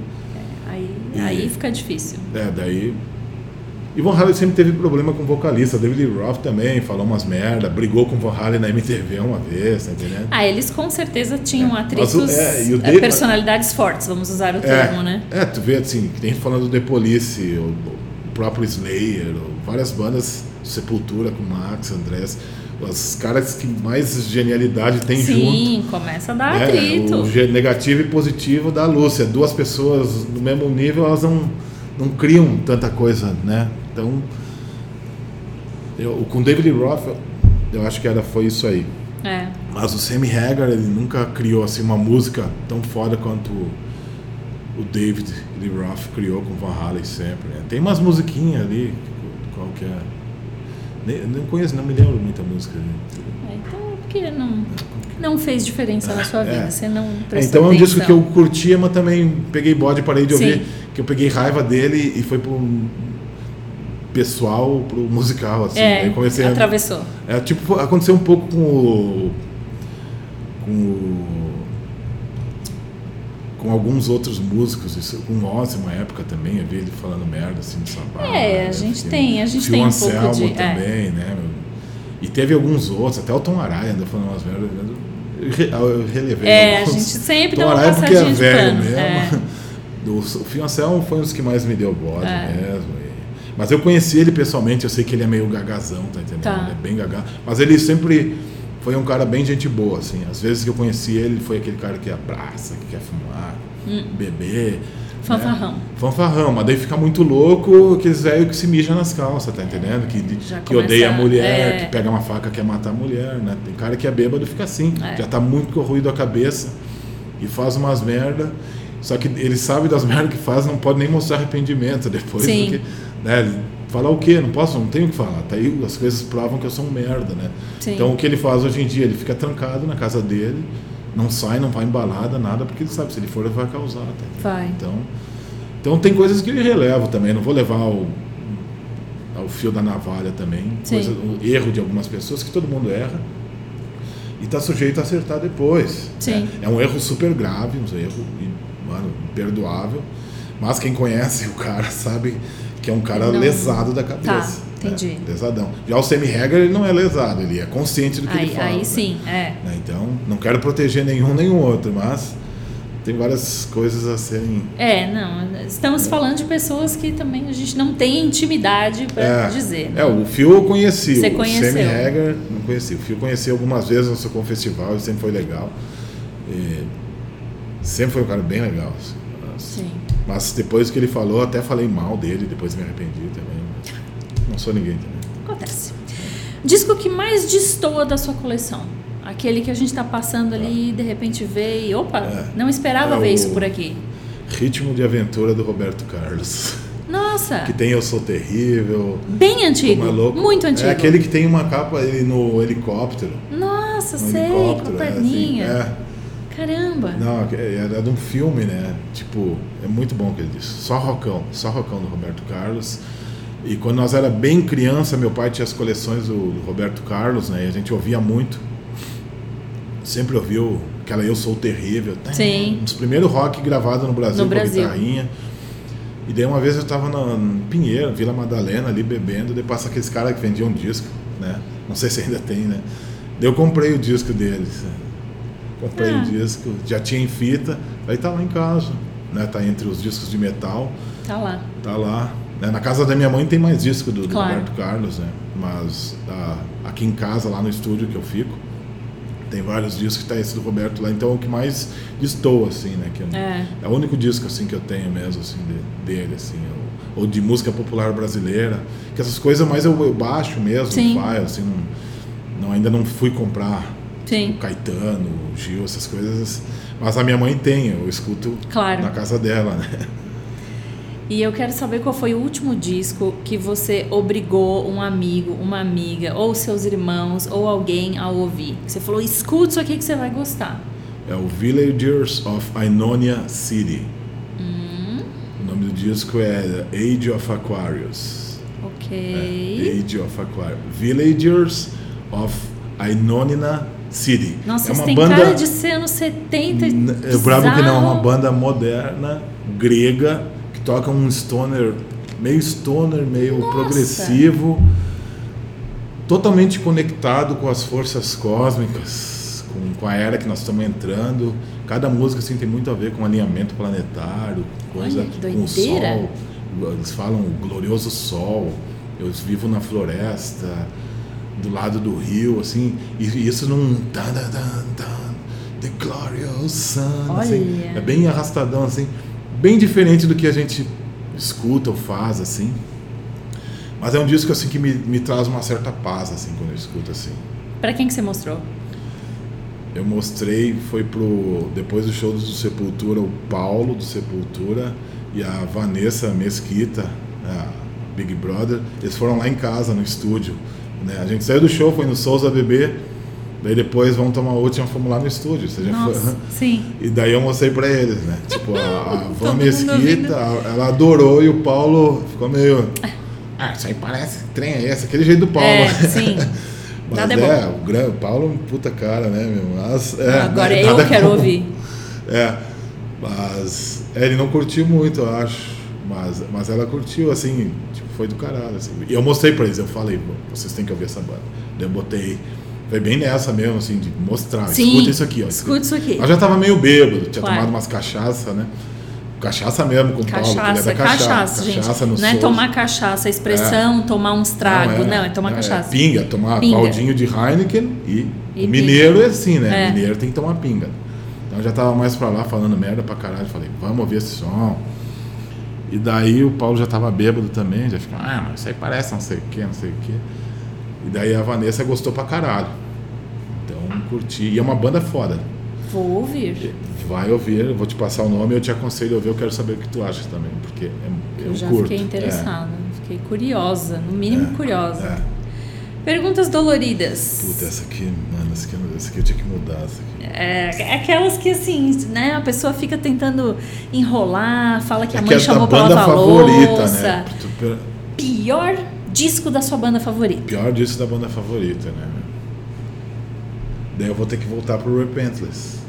Pode ser dois discos?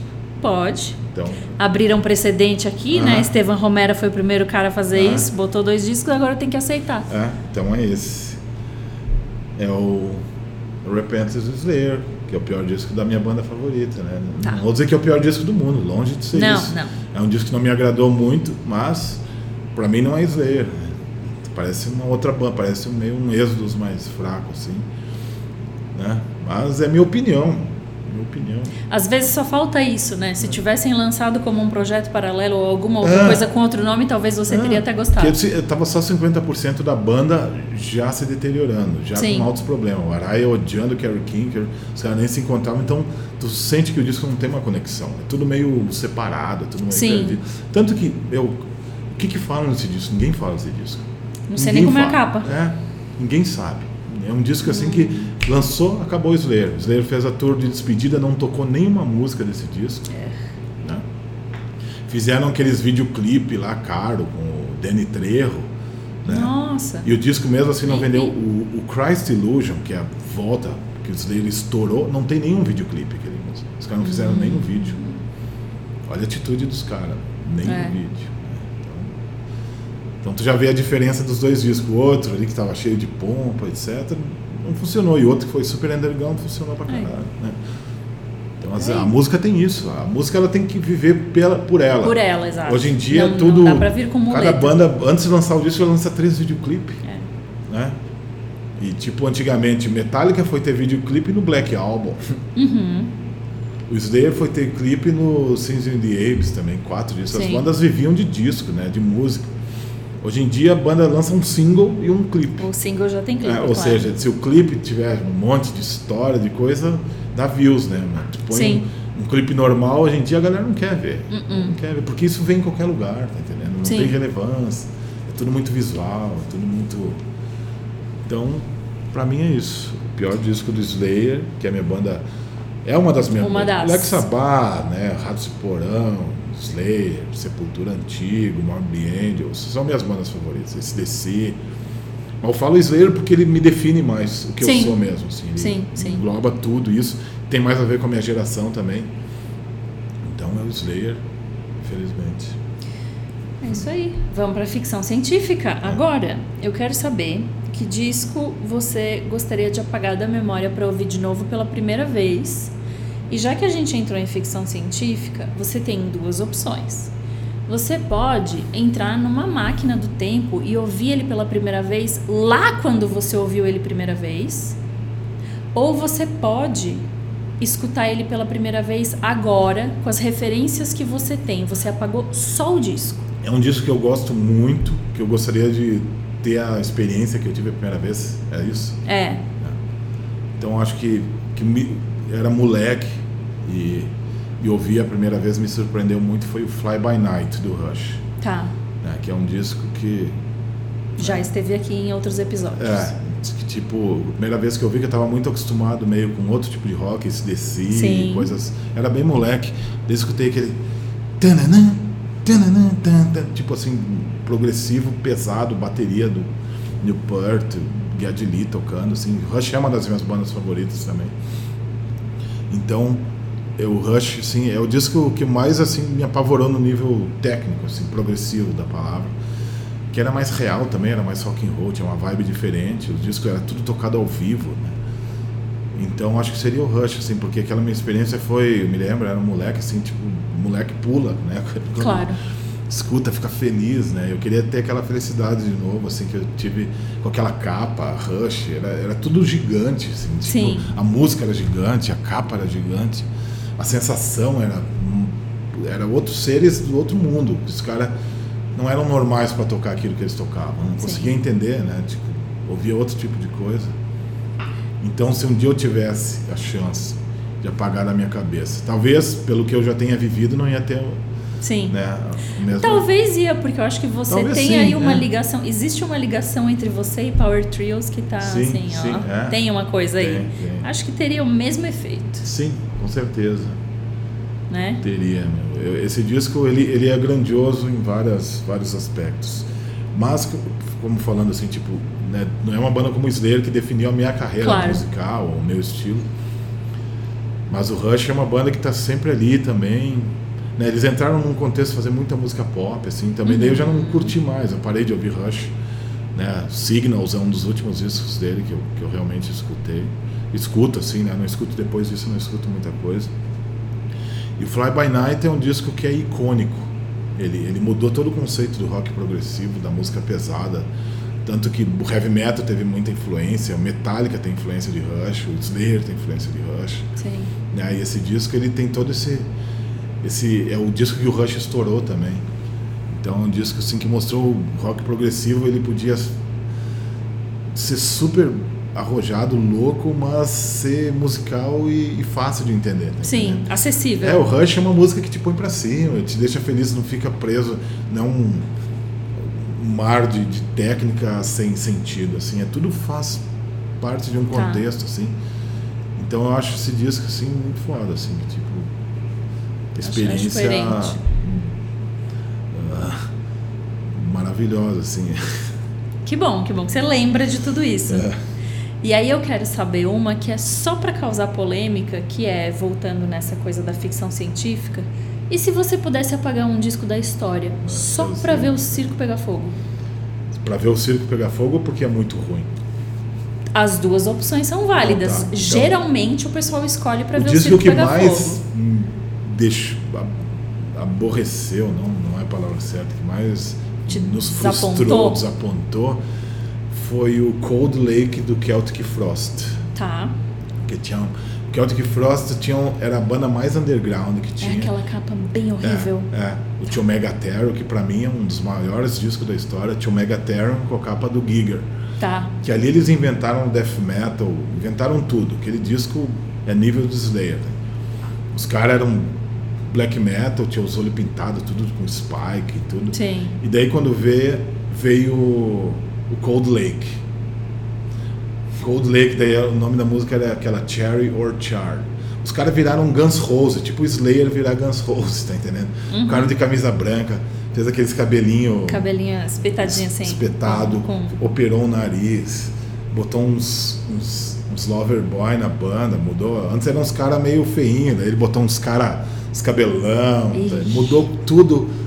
Mudou tudo. Que nem o Chris no próximo disco ficar o eu na banda. é o Poison. Exato, botar um, um poser no vocal, botar Sim.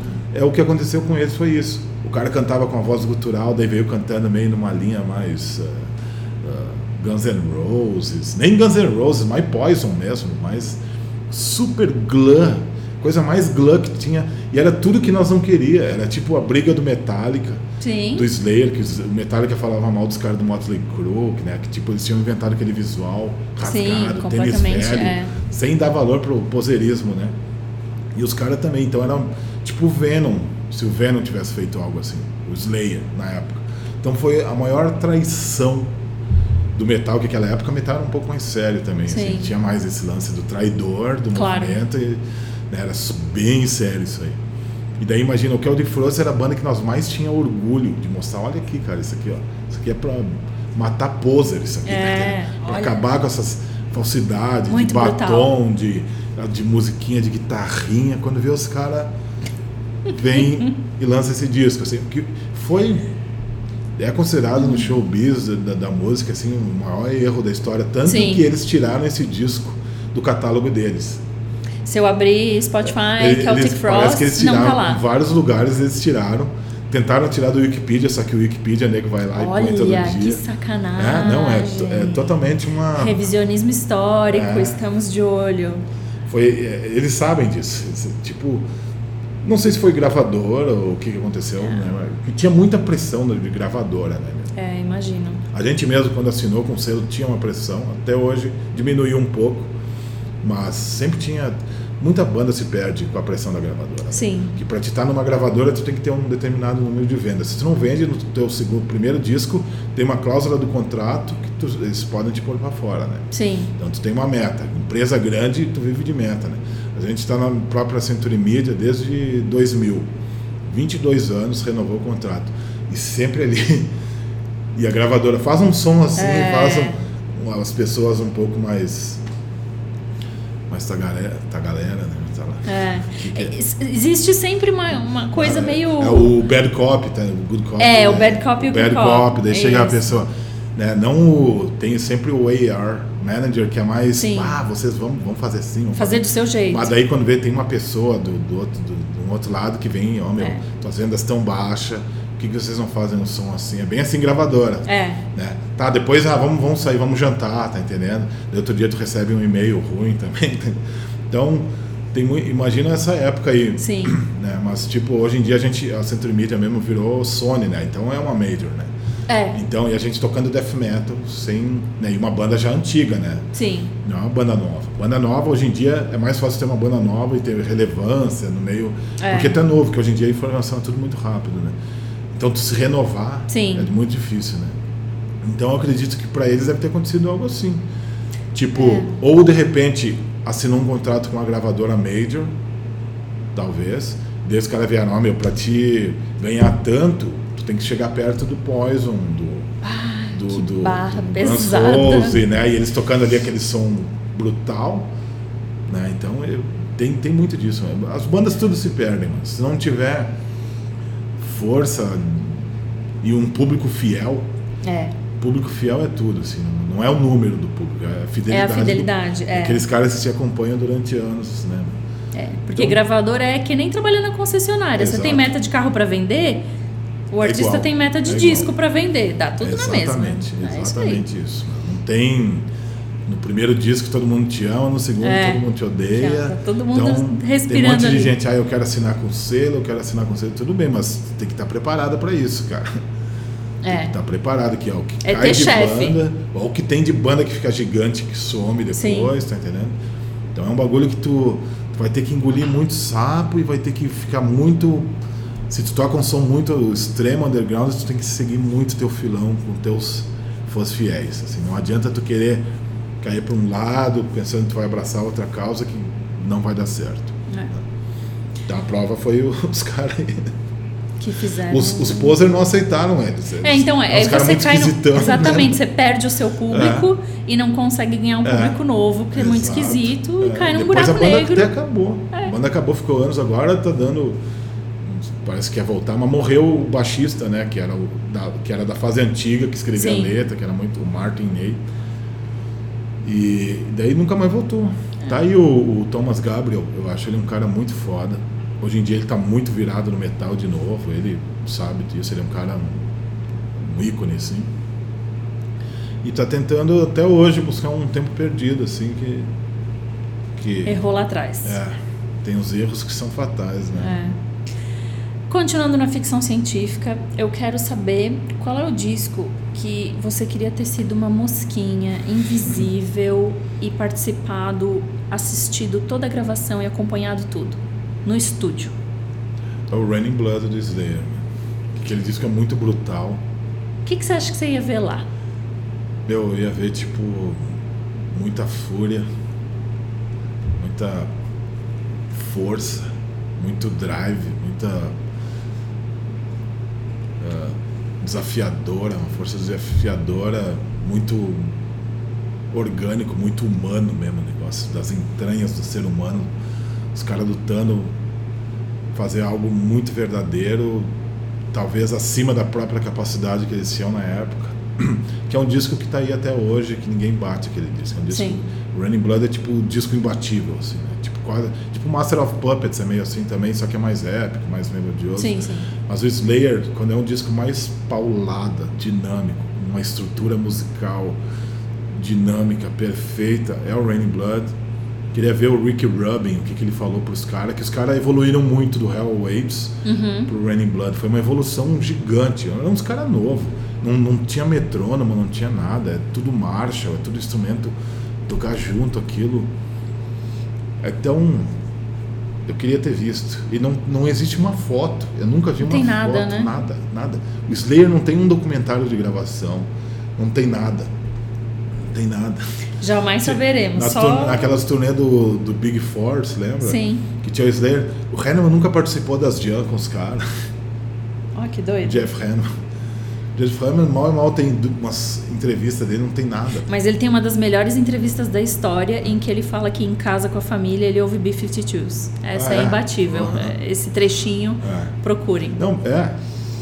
Mas é, realmente, são, são pouca, pouco é, material, né? sim, Então é. a gente Então, fica só qualquer palavra, imaginando. por isso, então, qualquer coisa que ele falou tem uma relevância gigante. Enorme, Porque a exato. pessoa quando fala, fala muito, aposta muito, hoje em dia, tu já não sabe mais qual que é a personalidade dela. Sim. Que ela tá todo dia se expondo demais, né? E, e- a filosofia, sei lá, grega fala, o silêncio, o conhecimento é silencioso, né? Sim. A, a fanfarrice, a falta de conhecimento, ela é barulhenta, né? Exatamente. Então, então, tipo esses caras, assim, os caras que eu mais curti, curto, assim mesmo, Tony Iommi, Kerry King, esses caras, é muito difícil tu ver entrevista Sim. dos caras, não existe.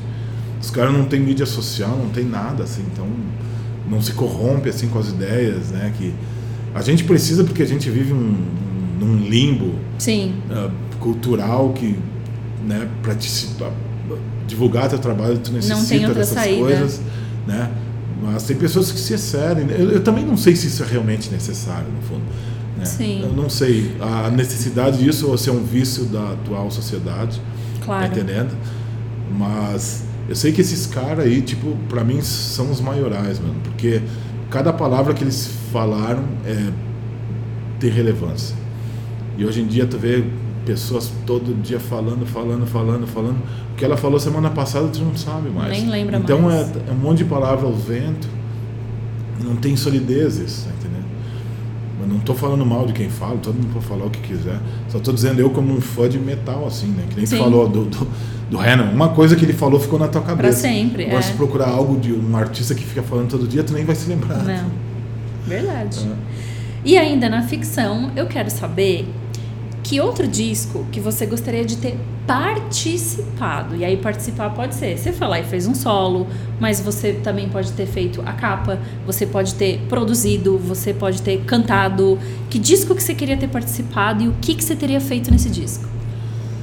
É um disco que eu gosto muito, que é o The Number of the Beast do Iron Maiden.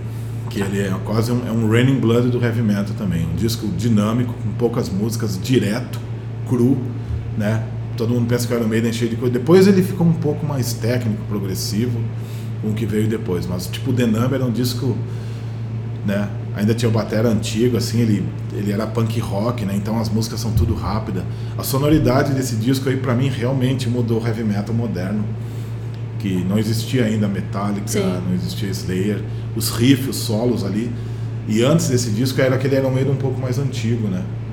Que era legal também, o Killers, né? Que era Tá. com Paul Diano, né? Daí mudou, no Tá. The Number entrou Bruce Dixon, mas continuou o Batera, que, que é o único disco do, do, do, do Iron Maiden que tem o Batera antigo com o Paul Diano, com, o- com o Bruce Com um Dixon. vocalista novo, digamos assim, Bruce né? Dixon, que né? tem essa. Então ele tem aquela mistura do punk ainda, que era meio punk Iron Tá. Maiden, com o heavy metal mais moderno que eles iam seguir assim, né? Sim. E, e é muito foda, tem uns power metal, tem uns thrash metal nesse disco, solos assim de guitarra, acho maravilhoso, do Dave Murray, do Adam Smith também que são mais crus, assim, menos técnico. E é um disco que mudou o conceito do heavy metal geral, né? Tanto o 666, É. o número, as capas, a- o visual dos caras, o grande show, o, o quanto uma banda de metal poderia crescer. Ali mostrou Sim. né, o verdadeiro potencial que uma banda de heavy metal pode ter e engoliu o mundo. Sim. Foi isso que o Iron Maiden fez. O Iron Foi. Maiden é a maior banda de metal do mundo. Do não mundo. tem ninguém vai encher tanto, ninguém tem tanto hino, ninguém tem tanta infraestrutura.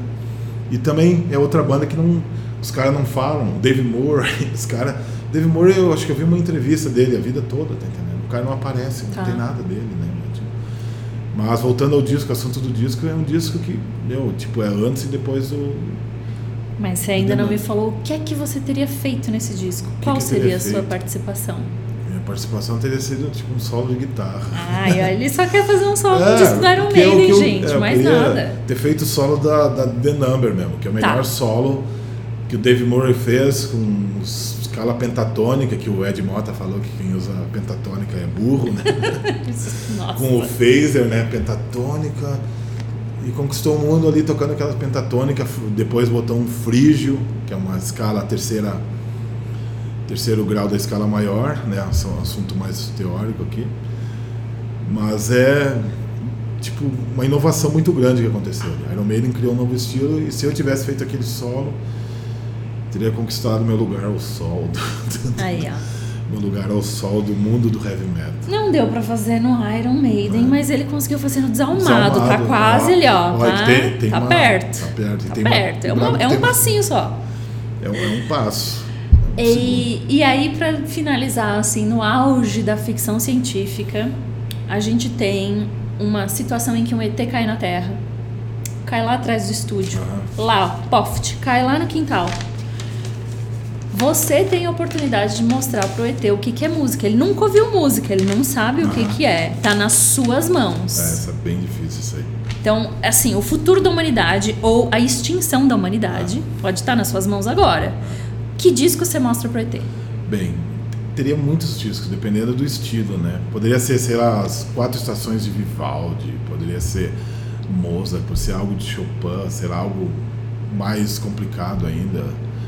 Bela Bartok, Debussy, sei lá, uma música, só Tá. que talvez para eles ia ser muita informação. E como eu sou metaleiro, roqueiro, eu, eu daria o princípio do metal, que seria o primeiro disco do Black Sabbath para eles.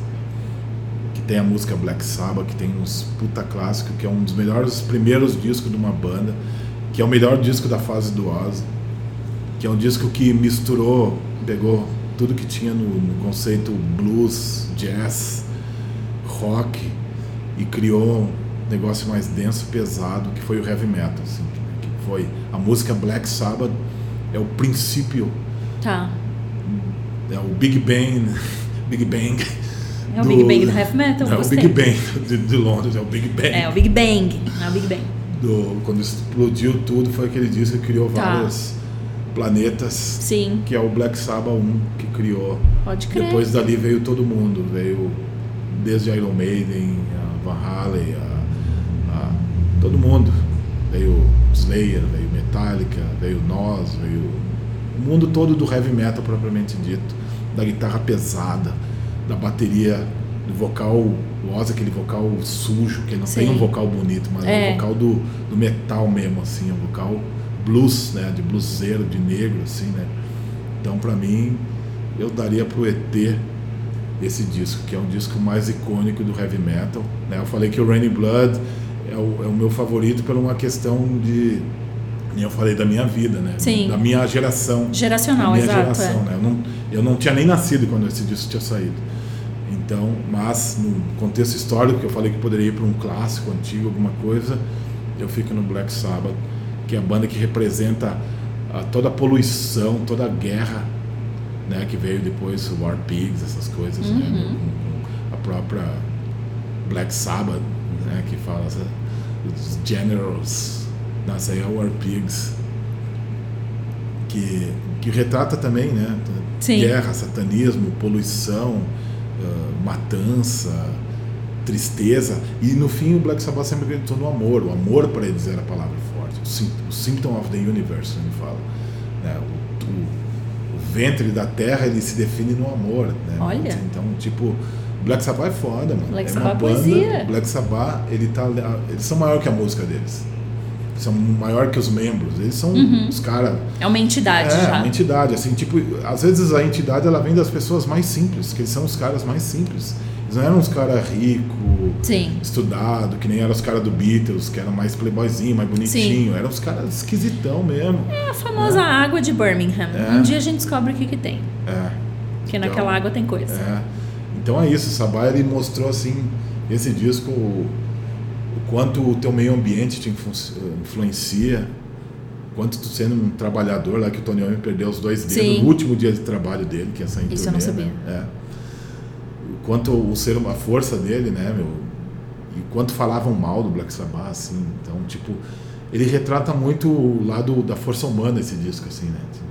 Então o ET talvez entenderia isso também, né? Ver que, mano, o ser humano tudo bem, é um- uma merda, faz um monte de Sim. merda, é egoísta, é ganancioso, tudo, mas tem uns que tem uma força de vontade, assim, que se superam muito. E o Black Sabbath é isso aí, cara, é a superação dos caras ter virado a maior banda do mundo sem ter essa pretensão, tá entendendo? Então, É. E ter criado um estilo também que não tinha nem a pretensão. eles Nenhuma. né? Tipo, tem a música Sábado, Bloody Sábado. Tipo, pra eles é que nem nós falamos puta que pariu caralho pra inglês, que tudo é bloody. Sim, né? é. E daí os caras aqui no Brasil achavam que era algo ritualístico. Completamente. Algo, né? Não tem nada a ver. Sábado, Bloody Sábado, mano, qualquer bêbado fala isso. Sim. Então é isso, eles sem essa pretensão virou o que virou, tá entendendo? Então, que É. retrata a humanidade. Tem ali música clássica, tem jazz, tem rock and roll, tem blues e virou heavy metal. Que é o que a gente vive hoje em dia. Talvez o ET Gostei. gostasse. Gostei bastante. Ótimo. Considerações finais. Ah, talvez tenha falado algumas coisas erradas aqui, né? que Ah, gente- não é universidade, não é vestibular. Universidade, talvez eu venha me arrepender de algumas coisas que eu falei aqui, o que é normal em várias entrevistas que eu faço. Mas no momento que eu li as perguntas, ah, eu cheguei a essas conclusões. E demorou um pouco, hein, meu? Claro. Demorou, eu apaguei, fui. Não, foi o, o Romero até falou estuda, né? Estuda. O Marcos falou também estuda. E tipo, eu eu teve momentos que eu falei, não vou responder essa pergunta aqui, deixei. Ah. E depois voltei e puta ter que tipo você, mano, é que é difícil, né? Mas é pra sofrer. Se não sofrer, É, eu não fiz é. meu papel. Mas foi muito boa, a entrevista é muito boa porque ela ajuda você mesmo também. Me Claro. ajudou a olhar, né, voltar no tempo, ver a minha vida como é que foi, assim, é, ela- é bem interessante mesmo. Eu acho que todo mundo devia fazer isso, assim, é tipo é quase um trabalho de terapeuta, psicologia, assim, né? Porque ele, ele te remete ao que tu gosta, assim, Claro. que tu gosta, a entender a história, pensamentos que voltam. E- É o que te define como pessoa. é, meio terapêutico. assim. Pode parecer exagerado pra quem tá É. ouvindo. Nossa, são só discos. Não. não. São justamente discos. Ainda mais falando com músico, né? Claro. O cara que vive isso, meu, o músico, ele vive isso, vive a música o tempo todo. Né? Tipo, Exato. a gente inventa umas coisas aqui, faz uns trabalhinhos ali, mas a, a música tá dentro de você o tempo todo, assim, né? não sai, não adianta. Não, não consegue se desvencilhar disso. Perfeito. Sem conseguir se desvencilhar disso, eu me despeço de vocês. Agradeço a todo mundo que ficou até o final. Não esqueçam de se inscrever no canal, compartilhar o conteúdo, curtir esses vídeos e a gente se vê no próximo episódio. Tchau para vocês. Tchau. E agradeço a Moisés por ter vindo Agradeço participar. a Maia, a Romeira, todo mundo. Muito obrigado mesmo. Grande honra e satisfação estar aqui hoje. Tchau. Tchau.